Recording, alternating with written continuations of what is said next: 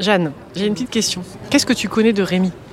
Rémi, c'est l'homme qui se cache derrière les affiches du Paris Podcast Festival. Il y en a plusieurs. Une particulièrement marquante qui s'appelle L'oreille est une zone érogène.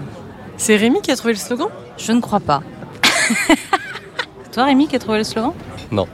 Bonjour et bienvenue sur le podcast Les gens d'ici et d'Avas, le podcast qui part à la découverte des talents cachés de nos collègues. Je suis Jeanne Barillet et aujourd'hui, avec Chloé Tavissian, on retrouve Rémi Perrola, designer chez Avas. Rémi, c'est ce qu'on appelle un créatif du design. Ça veut dire en gros qu'il travaille sur l'identité visuelle des marques et les codes graphiques d'une entreprise. Tout ça, c'est super sérieux, mais ce que vous ne savez pas sur Rémi, c'est qu'avant tout ça, il était cuistot. Je ne vous en dis pas plus. On est le tzatziki, le tarama et le tzatziki et le saganaki. Alors qu'est-ce qu'on mange Rémi? Donc là, c'est un fromage de brebis frit avec du miel par-dessus. Ça s'appelle un saganaki. Moi, je suis pas du tout expert en cuisine grecque parce que j'ai jamais été en Grèce, mais apparemment ici, c'est réputé pour être un des endroits dans Paris où tu manges vraiment grec. On est où? On est chez Etsy, Louzéry, 41 rue du Ruisseau. Et comment tu as connu cette euh, bonne adresse? Alors j'ai connu cette adresse quand elle a ouverte en novembre parce que mon colocataire euh, a été nommé manager de cet établissement car il connaît la chef Michaela Laroutsos qui a monté le Etsy, le restaurant, euh, bien avant celui-ci. Et donc euh, depuis je viens assez régulièrement. C'est un moyen de voir mon colocataire surtout. Qu'est-ce qu'on mange d'autre? Alors il y a deux trucs blancs avec de l'origan par-dessus, mais avec mes lunettes de soleil, je vois pas trop ce que c'est. Bah, le tatsiki à gauche et le tarama à droite. Alors j'ai jamais su s'il fallait mélanger l'huile avant. Moi je dirais que non. J'étais peut-être meilleur cuisinier que... tu vois voilà, c'est ça. Bah, très bonne transition, donc tu étais cuisinier. J'ai été cuisinier. J'ai été chef par euh, remplacement quand les chefs étaient en congé. J'ai fait à peu près tous les postes dans un restaurant. Je commençais barman, serveur et quand je suis passé en cuisine, je suis jamais ressorti de la cuisine. Mais je n'ai pas toutes les bases de la cuisine française ou voilà, j'ai pas fait de CAP. Et donc je suis arrivé dans la cuisine un peu par hasard, puisqu'à la base je devais être graphiste quand j'étais petit déjà. Ouais, alors raconte-nous ça, tu, tu voulais être graphiste et puis tu as eu un une sorte de destin contrarié ou une première expérience qui s'est pas passée comme tu l'aurais souhaité. Ouais, c'est une histoire de génération, je pense. On a été élevés par des parents qui ont connu le plein emploi, qui nous ont dit travaillez bien à l'école, faites ce que vous voulez, tant que vous travaillez, ça ira. Et moi, je dessinais depuis tout petit, donc euh, naturellement, j'ai voulu faire de l'art. En tout cas, tout le monde m'a conditionné à faire de l'art. Et donc, euh, bah, j'ai fini par faire un bac à appliqué, apprendre le design au lycée. Euh, j'ai eu un premier job dans le graphisme, dans le monde du vin à Bordeaux, dans une grosse entreprise qui s'appelle Castel. Et là, ça, a commencé à être compliqué parce que j'ai pas été gardé dans cette entreprise. Et donc, euh, quand on fait un métier de talent et qu'on nous garde pas dans une entreprise, on se dit qu'on n'est pas bon. Et donc, je me suis dit, bah, il faut que je trouve autre chose à faire puisque c'est apparemment pas mon destin du tout. Et comme j'ai grandi sur l'île de Ré et qu'on travaille là-bas dès qu'on a 16 ou 17 ans en restauration, enfin, c'est soit ça, soit les huîtres. Donc, euh, clairement, on fait de la restauration. Les huîtres, euh, ça te disait rien? Bah déjà j'aimais pas trop les fruits de mer pour quelqu'un qui a grandi sur une île c'était un peu compliqué Non, parce qu'il faut savoir que je suis né à la montagne donc ma vie est un grand paradoxe Euh, donc non la restauration me tendait les bras et donc euh, ouais j'ai fait un peu tous les postes au départ et je me suis vite rendu compte que j'avais pas du tout la science du client c'est d'ailleurs pour ça que je ne suis pas consultant aujourd'hui dans la com. Et je suis passé en cuisine un peu par hasard aussi parce que je me souviens d'un jour où j'avais dit à un chef jamais je ferai ton métier vraiment jamais. Donc ça l'a un peu énervé il m'aimait pas trop. Et j'ai fini par, faire son métier pendant ouais, 5 ans à plein temps et 8 ans en tout, je pense, euh, avec 3 saisons. Euh, donc les premières expériences que j'ai eues, c'était vraiment euh, apprendre à aller vite, à être efficace, à être productif, à être rigoureux. Mais du coup, tu t'es un peu euh, accompli dans un truc où il n'y avait pas vraiment d'enjeu pour toi, parce que c'était pas ton destin, quoi. C'est pas un truc où tu t'es dit j'ai toujours voulu être cuisinier, donc t'avais pas de pression, est-ce que ça te permis d'être bon dans ton métier, tu crois? Bah, au début, j'avais pas de pression et c'est ça qui m'a permis d'y arriver euh, facilement et de monter les échelons et d'être reconnu par mes chefs et par mes collègues comme quelqu'un qui travaillait bien en fait. Et ça, c'est venu après, euh, vraiment la science culinaire et tout, mais au départ, euh, effectivement, le fait d'avoir rien à prouver à personne et en fait que personne de mon entourage ne m'est destiné à ça, c'était beaucoup plus simple à gérer pour moi. Parce que le graphisme, j'ai fait les études, euh, j'ai eu mes diplômes, j'ai eu mon premier job, tout allait bien. Et puis quand ça capote euh, et que tu prends ta première claque euh, de la vie voilà, en pleine face, bah, tu te dis je fais quoi en fait maintenant? Et donc tu as une deuxième corde qui est la cuisine, parce que l'été il fallait travailler. Et ça m'a sauvé un peu parce que, parce que ça m'a permis de manger et de m'accomplir. Et oui, j'ai grandi beaucoup. Enfin, moi, j'ai toujours dit que c'était un peu mon service militaire à moi. C'était un peu ça. Il y a, tu rencontres des gens qui humainement sont ultra enrichissants. Euh, tu relativises énormément sur ta vie à toi. Ça t'apporte beaucoup d'humilité, en fait, dans un sens. Et donc tu te reboostes en fait petit à petit. Ça a pris du temps parce que je suis quelqu'un qui prend son temps, mais euh, petit à petit j'ai remis des, pions de côté pour, euh, pour remiser derrière et reprendre mon rêve d'enfant.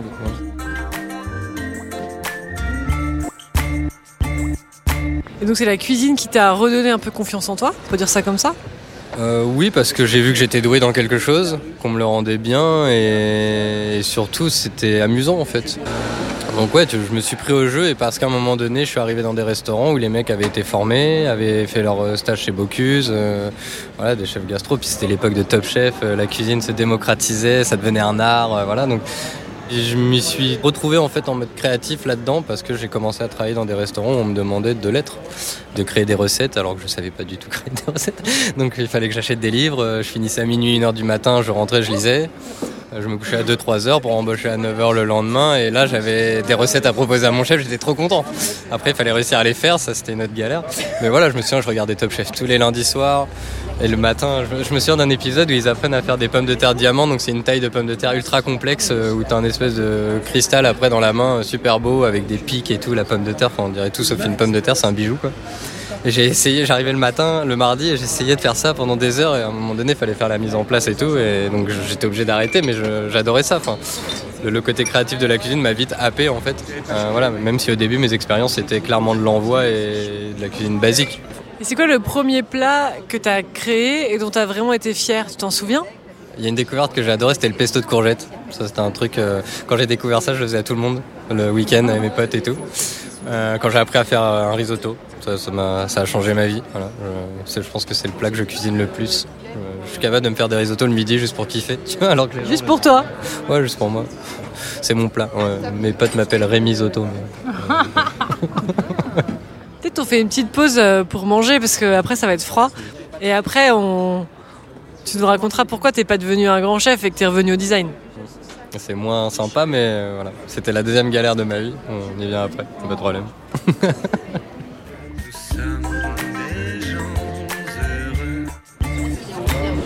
Délicieux. C'est bien. Ouais. C'est frais Très frais, très bon, très pétillant, tout ce que j'aime. Merci. Et bah, euh, à la vôtre, hein. Au cuistot. Est-ce que tu peux nous raconter comment tu as quitté la cuisine? Parce que tu étais en route pour devenir un grand chef. Et puis un truc qui s'est encore une fois pas passé comme prévu. Le fait de me dire je vais faire ça, je vais m'y mettre à fond, bah, ça a généré une pression qui physiquement en fait s'est transformée en eczéma. Moi quand tu me demandais à l'époque, je disais ouais j'adore ce que je fais, c'est cool et tout. Même si c'était dur, je m'étais voilà au bout de 5 ans à plein temps, euh, tu regardes plus les heures passées, tu, tu peux passer ta journée au restaurant, tu rentres même plus entre deux services. Enfin voilà, tu apprends, tu cuisines tout le temps, tu, tu vis, tu dors cuisine. Et en fait on a eu beau chercher la cause de cet eczéma pendant 2-3 euh, ans, j'ai compris au bout d'un moment que c'était dans ma tête.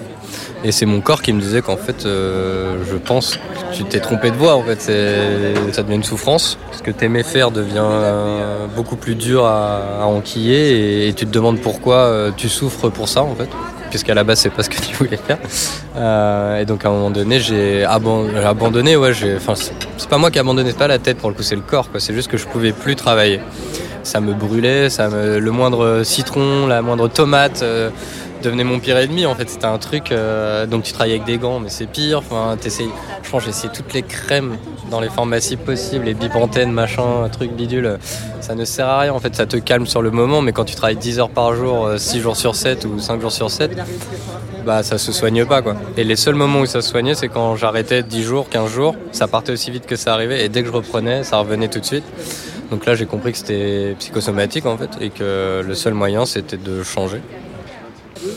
Et ouais, je sais pas, à un moment donné, j'ai dit, euh, faut, faut que je retrouve un truc plus apaisant, euh, qui me va mieux, et je pense qu'il fallait que je règle cette frustration que j'avais petit en fait, que j'avais pas réalisé en fait. Euh.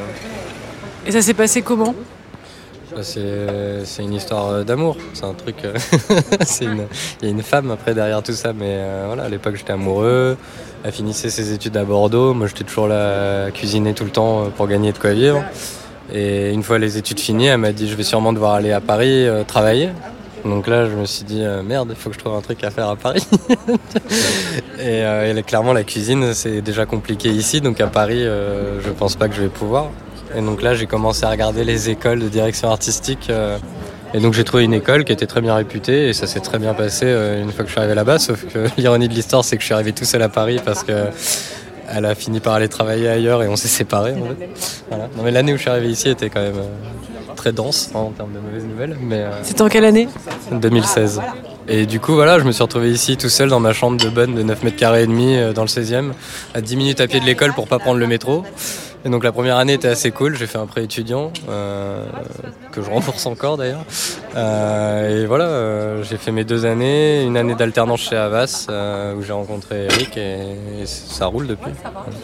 Alors vas-y, raconte-nous la rencontre avec, avec Eric. T'avais cette envie d'aller travailler dans des grosses agences? Bah clairement, quand tu reprends les études à 26 ans, que tu payes toi-même euh, l'année à 9000 euros, que tu t'endettes de 20 000, tu arrives ici euh, pour euh, réussir. Pour moi, la réussite dans le milieu de la communication, c'est des grandes agences. En tout cas, pour commencer. Et Eric, euh, donc le patron du design chez Havas, Paris, ça lui a parlé ton passé de cuisinier? Tu lui en as parlé pendant l'entretien? Il a aimé le fait que j'ai un parcours atypique. Après, que ça soit de la cuisine ou autre chose, je pense qu'il aime les gens qui sont un peu sortis des sentiers battus à un moment donné. Et donc là, ça fait combien de temps que t'es euh, embauché chez Havas Depuis 2017 Ouais, alors je crois qu'en septembre, ça fera 5 ans. Et tu gardes quoi de ton passé de cuisinier? Est-ce que tu as fait table rase de tout ce que tu avais appris en cuisine et tu as découvert un autre métier? Ou est-ce que tu vois une continuité très claire entre les deux expériences? La manière de travailler au quotidien, euh, ce qu'on fait au design en tout cas. Pour moi, il y a des liens énormes entre les deux métiers. Après, euh, mon train de vie, mon quotidien, ma façon de vivre, euh, non, rien à voir. Mes conditions de vie, en fait, sont pas du tout les mêmes. Ça, c'est sûr, c'est beaucoup plus simple pour moi aujourd'hui. Tu as des week-ends, tu as des vacances. Donc, euh, mais après, en termes de méthode de travail, il y a juste les ingrédients qui ont changé pour moi. Mais sinon, c'est pareil. Enfin, quand on doit créer un territoire graphique de toutes pièces, c'est comme une recette et puis euh, tu vas avoir des couleurs, des typos, des images. Bah, c'est autant d'ingrédients que tu dois mettre dans un plat quand tu dois cuisiner quelque chose ou imaginer une recette. Tu vas accorder des saveurs, tu vas accorder des couleurs, euh, tu vas accorder des typos ensemble. euh, et puis tu vas assaisonner avec une mise en page euh, bien sentie. Et puis le but reste le même, c'est satisfaire un client. Donc ça, je m'y retrouve assez bien. Et sur le plaisir personnel que t'en retires, je pense que j'ai plus le temps de savourer aujourd'hui dans la création graphique que dans la création culinaire parce que tu es toujours dans le jus, c'est toujours le feu. Et là, c'est pas pareil. Là, tu te savoures plus, tu prends du plaisir. Et euh, raconte-nous un projet dont tu es particulièrement fier. Euh, Il y en a plusieurs dont je suis fier parce que de mon parcours déjà, euh, même le truc le, moins connu que j'ai pu faire, je suis fier. Mais euh, je, pense que le sujet qui m'a amené ma légitimité au sein de l'agence et de l'équipe, c'est la Française des Jeux. C'est d'avoir euh, réussi à lifter le logo euh, de la Française des Jeux. Ils n'y arrivaient pas depuis 4 ans. Bon, on n'a pas fait grand chose. Quand j'ai montré à mes frères ce que j'avais fait, ils m'ont dit Putain, t'es payé pour colorier des logos. quoi, Donc euh, voilà, ce genre de personne qui n'a pas conscience, mais, euh, mais je j'en veux pas. Tu peux le décrire le logo? Le logo avant c'était un espèce de losange avec un trèfle dedans et une typo inclinée un peu futuriste. Et aujourd'hui on a gardé la typo inclinée mais elle est légèrement redessinée. On a redessiné le trèfle et il est réorienté un peu pour euh, reprendre l'inclinaison de la typographie. Et on a surtout viré cette espèce de flèche, ce rectangle avec ce losange là en, fin de, graphisme pour un truc plus dynamique, plus direct. euh, plus doux et en même temps assez incisif et qui, je pense, euh, reflète bien la marque. Enfin voilà, un logo plus simple à utiliser, plus simple à poser et plus équilibré, je dirais. Comme en cuisine, en design, je pense que le moins est l'ami du bien et, et plus la carte est courte dans un restaurant, plus tu as de chance de bien manger, ouais, c'est sûr. Et moins il y a d'ingrédients dans un territoire graphique, plus il va être simple à décliner et plus il va être identifié par les gens et plus il va être propriétaire en fait. Et euh, pour finir, est-ce que euh, voilà, la brigade dans un resto, la brigade dans, au brand design, si tu devais donner des rôles à chacun, quoi Euh, pour moi, les consultants, c'est les serveurs, parce qu'ils sont en lien avec le client et c'est eux qui vont servir euh, ce que tu fais. Et puis c'est eux qui conseillent aussi. C'est en fait un serveur, c'est loin d'être quelqu'un qui t'amène une assiette à table. hein. Normalement, c'est quelqu'un qui va te faire manger ce que le cuistot veut vider dans ses frigos. Donc euh, c'est quelqu'un qui a une force de persuasion un peu comme ça inconsciente qui va t'amener à manger un truc où tu n'avais pas forcément envie de manger ça. Donc c'est plus des vendeurs, hein, euh, commerciaux, consultants. euh, pour moi, un bon commercial doit être un très bon consultant et un très bon consultant doit être un bon commercial aussi. Et nous, les créatifs, on est plus les cuisiniers. Et puis, bah, comme dans toutes les équipes en cuisine, bah, tu as le chef qui est le directeur de création, euh, qui lui-même a des patrons qui gèrent le restaurant. Voilà, c'est comme ça. Et puis après, c'est les clients qui font vivre euh, tout ça. Voilà. T'avais une question à, à ajouter, Janou Non, tout était parfait. Bravo Rémi. Rémi Perolaz. Pérola.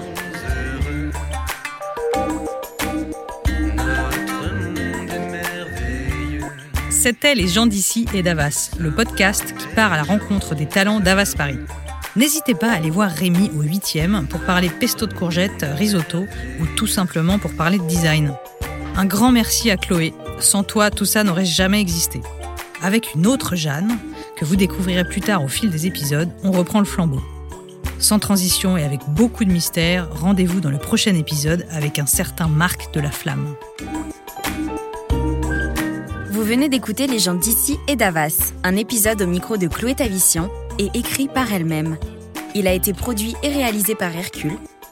Le montage a été fait par Chloé Tavissian avec l'aide de Jeanne Barillet, Anya Oud Lamarakassi et Jeanne Kivogne. À la réalisation sonore, Gaël Sen. À la production, Jeanne Kivogne.